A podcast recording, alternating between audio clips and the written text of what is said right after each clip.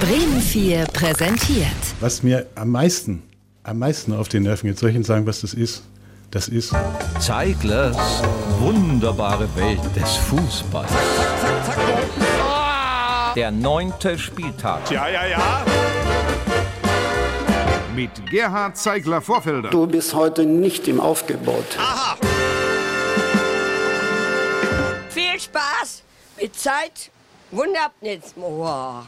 Weil es so schön war nochmal. Viel Spaß wünsche ich euch. Bei, Moment, also noch einmal. Viel Spaß mit Zieglers wunderbarer Welt des Fußballes. An der Tabellenspitze wird es gerade eigentlich zum ersten Mal seit vielen Jahren richtig eng. Nun, äh, äh, richtig eng äh, wird es äh, sicher. Äh, Zum Beispiel, weil der SC Freiburg weiterhin gewinnt und mit seinen Toren die ganze Liga zusammenbrüllt. Zurück Freiburg!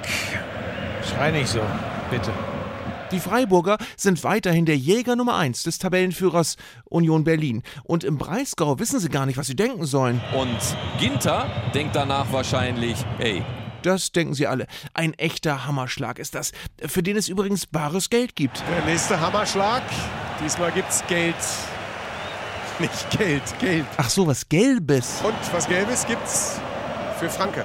Sicher eine Banane und das ist ja auch gesund.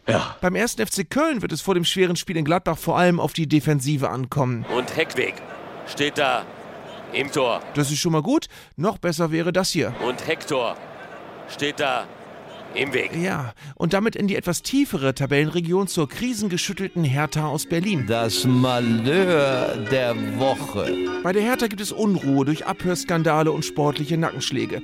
Zu Hause ist die Mannschaft weiterhin sieglos. Trainer Sandro Schwarz will das nun mit drastischen Maßnahmen ändern. Sandro Schwarz leicht verkniffen. Letzte Woche gab es nach eigener Aussage noch ein richtiges Schweinetraining. Ja. Problem, nach dem Training klagten gleich mehrere Schweine über schwere Beine und Adduktorenprobleme. Ja, das stimmt. Und das muss für heute reichen. Zeiglers wunderbare Welt des Fußballs. Gibt's auch als Podcast auf bremen4.de und in der ARD Audiothek.